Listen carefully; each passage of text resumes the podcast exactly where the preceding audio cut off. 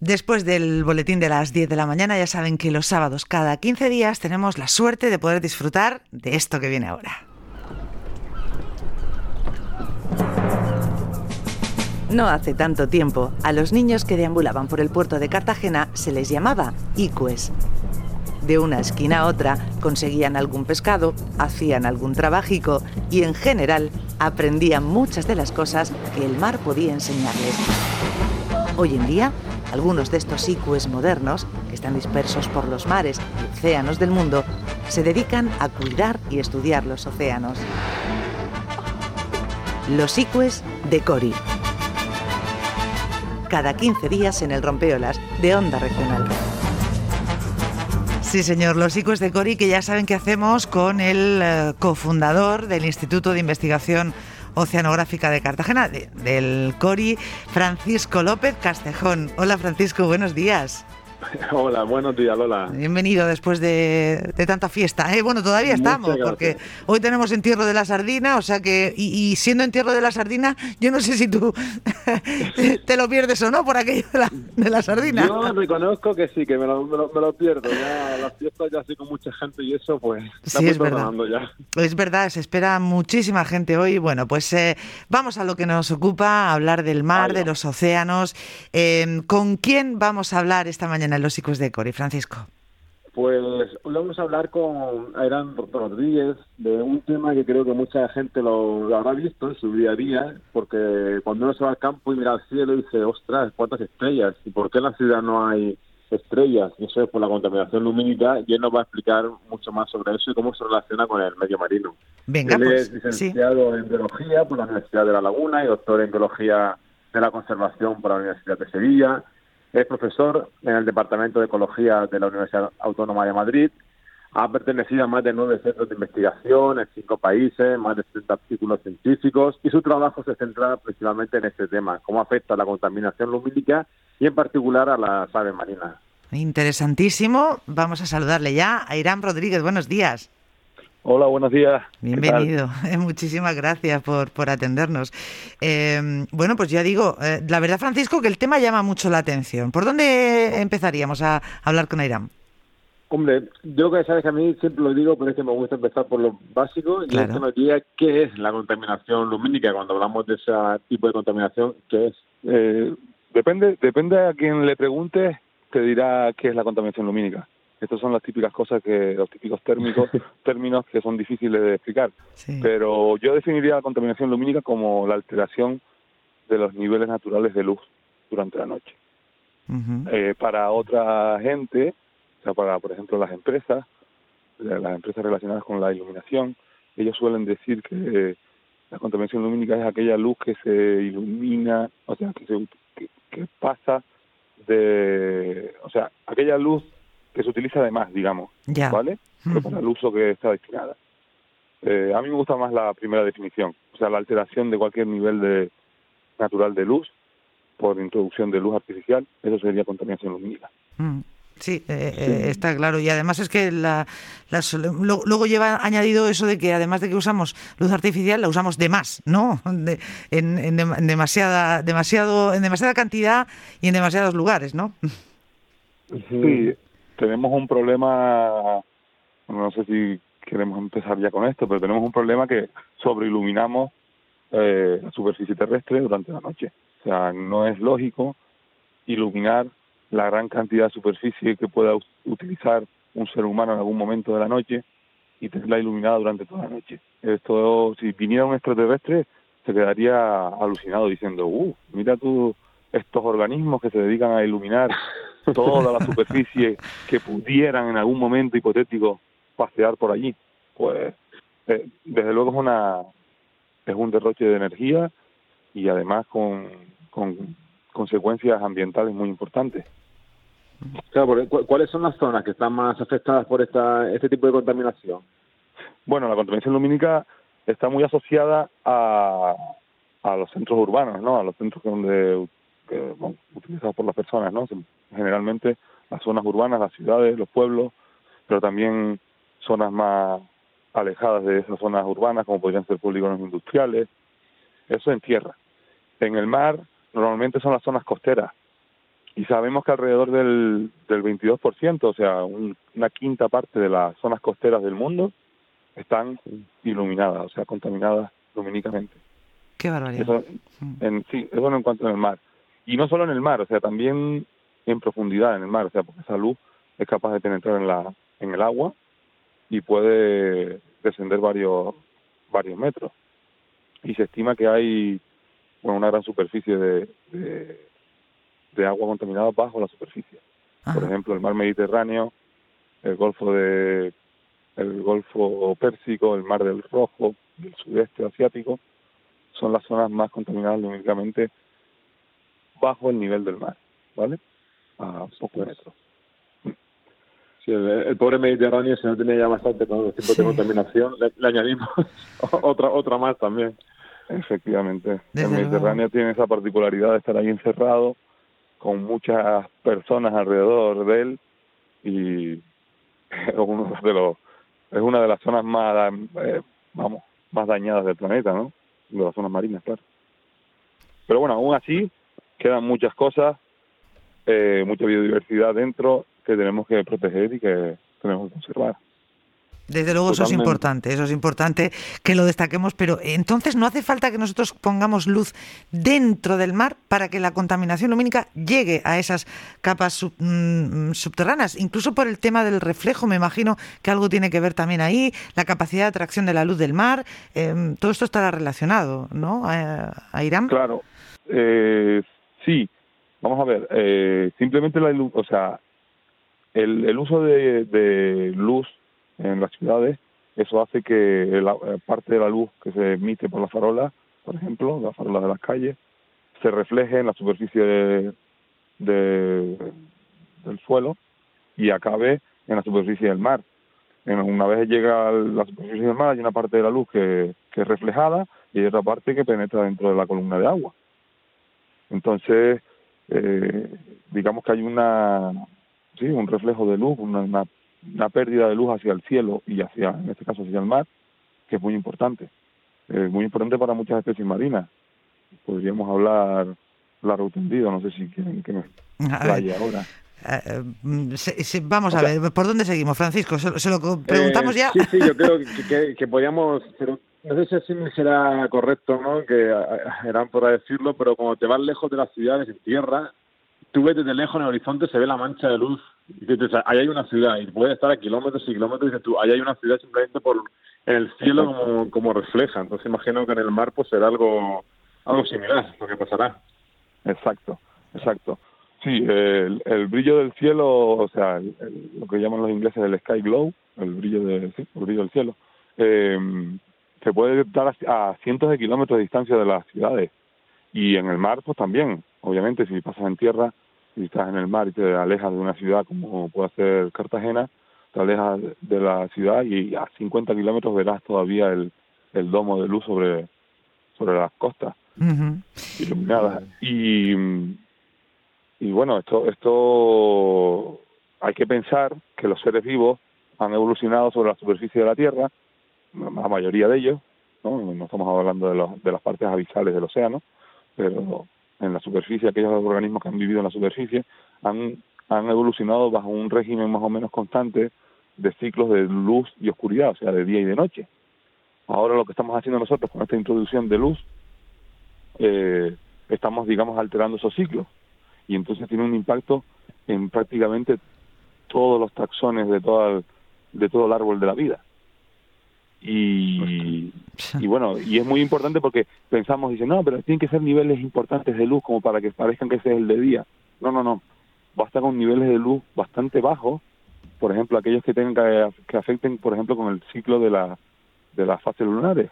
Sí. Saben que la, bueno, la luna llena, la mayor eh, reflectancia, o sea, la mayor cantidad de luz que produce la luna, bueno, que no la produce la luna, sino que es reflejada del sol, mm. pero esta cantidad de luz es alrededor, está la máxima es alrededor de un lux.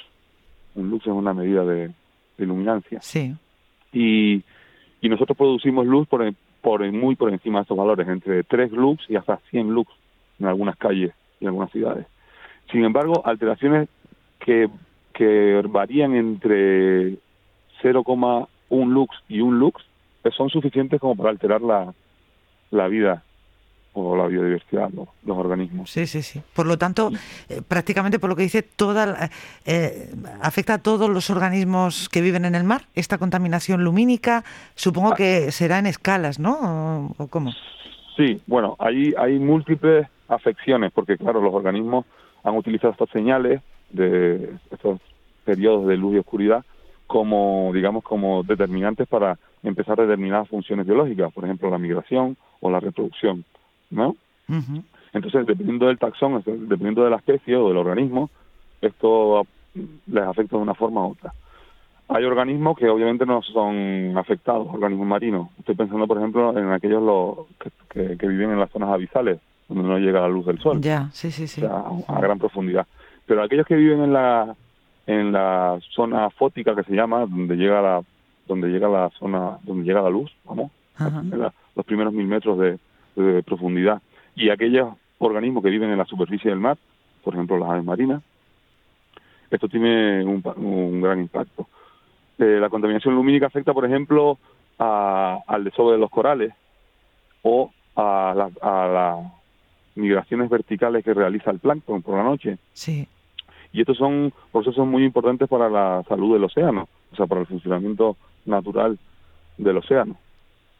Después también causa otros tipos de, efectos en, otros organismos superiores, bueno, organismos superiores que no son superiores, se les mal llama superiores, en vertebrados, por ejemplo, como aves marinas o tortugas, o tortugas marinas, en las que causa eh, una mortalidad directa.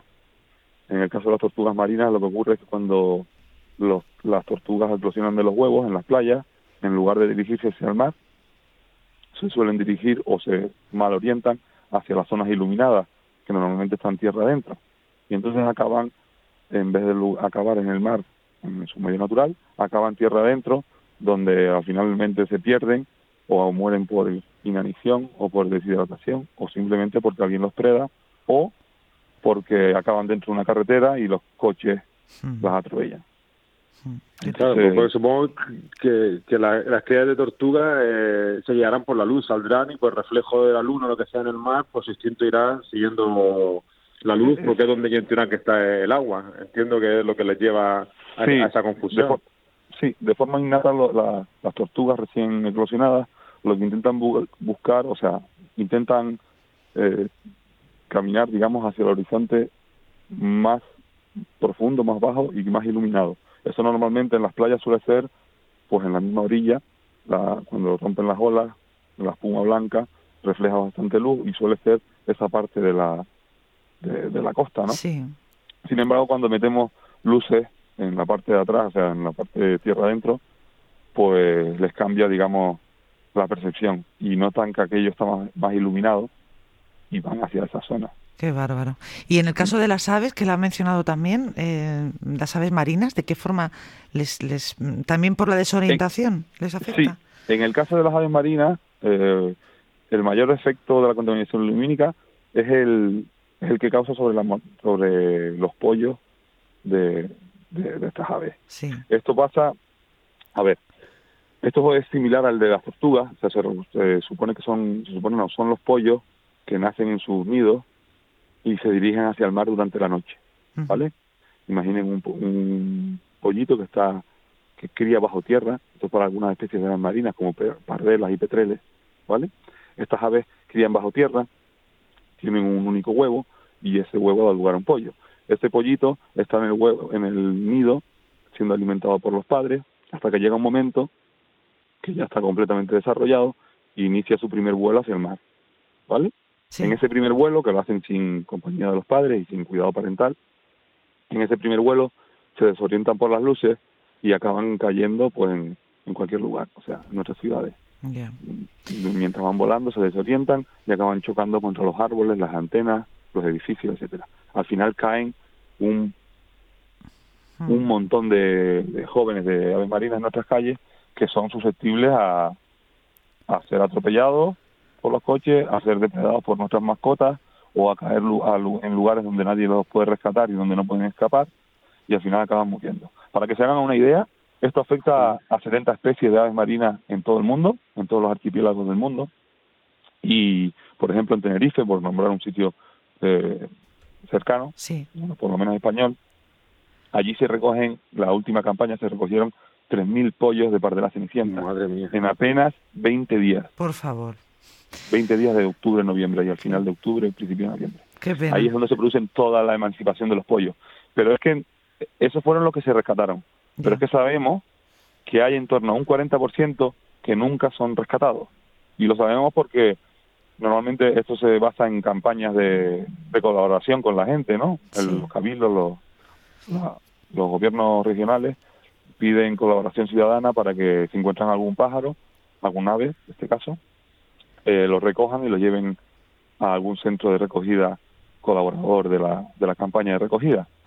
Pero sabemos que los ciudadanos muchas veces no recogen ni reportan los individuos que están muertos, porque obviamente quién va a recoger un cadáver, y menos, imagínate, un, un ave que está muerto en medio de la autopista, es un para recogerlo, porque además no es muy seguro. Claro.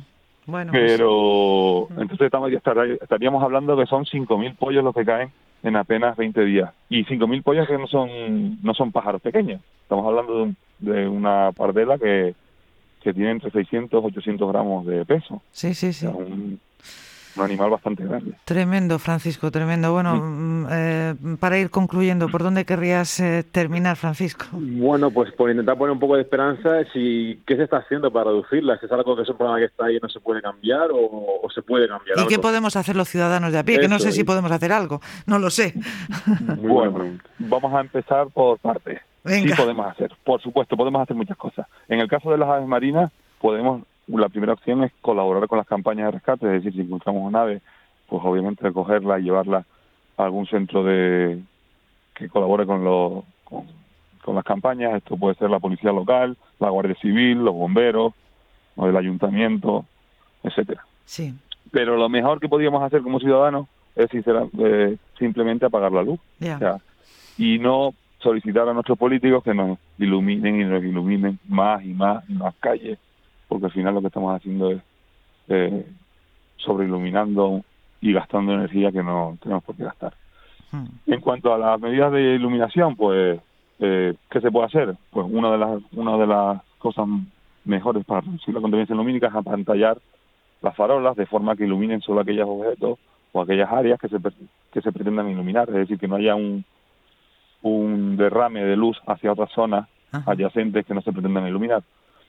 Esa es una de las razones. Otra es intentar bajar la intensidad de las lámparas, utilizar la luz solo en aquellos lugares que haga falta, bajar, o sea, cambiar el espectro luminoso de la luz, o sea, hacia tonos naranjas. Sí. Y eh, simplemente apagar la luz, ser consciente de que estamos derrochando energía y apagar la luz. Y más como pues está, y más como está, ¿eh? en este, o sea, si es que no, no nos sobran los motivos, señoras y señores, nos sobran los motivos. Pues em, lamentablemente no tenemos más tiempo, pero me ha parecido apasionante porque yo me acordaba, yo hemos oído mucho hablar de cómo el ruido en el mar afecta, desorienta a determinados animales, las ballenas, ¿verdad? Que, que pierden el. Pero no, no vemos no oímos hablar demasiado de este tema de la contaminación lumínica que también afecta al mar y me ha parecido muy interesante, Francisco, la verdad. Sí, la verdad que son esos temas que una vez que empiezas a indagar un poquito dices, tu madre mía, pero yo como desconocía, cómo desconocía yo esto, así que apagar la luz todo el mundo y ahorrar energía por ya un, motivo más. Sí, sí, exactamente. A Irán Rodríguez, especialista en contaminación lumínica en el mar, ya han escuchado, doctor en biología, profesor de la Universidad Autónoma de Madrid. Muchísimas gracias por atendernos en los ICUES de Cori y gracias por el trabajo que están haciendo. Mm, estamos en contacto. Ojalá podamos dar buenas noticias y que, nos, que hemos tomado conciencia, Irán, de este problema. Ojalá. gracias a ustedes. Un abrazo. sí. No olviden apagar la luz. Exactamente. Nos quedamos con eso, Irán. Gracias. Adiós, adiós. Hasta luego. Hasta luego. Gracias.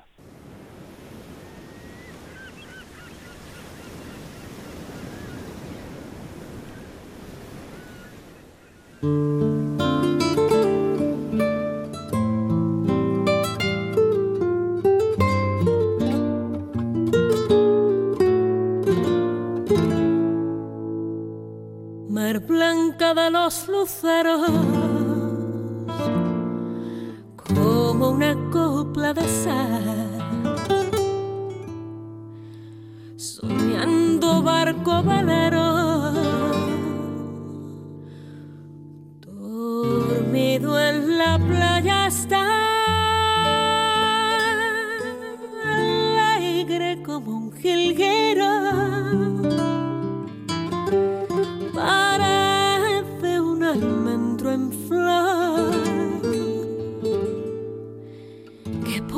del cielo.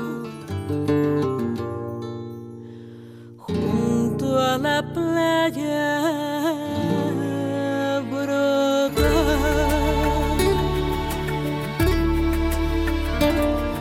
Mar blanca, blanca y pulida, a ti te quiero cantar. Con garbo Andalucía. Ole con ole.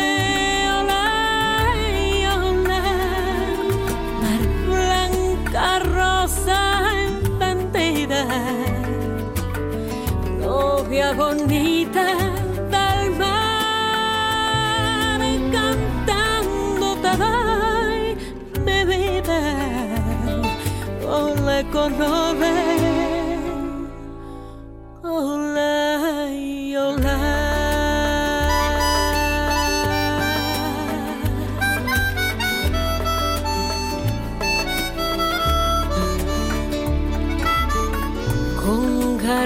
De Andalucía.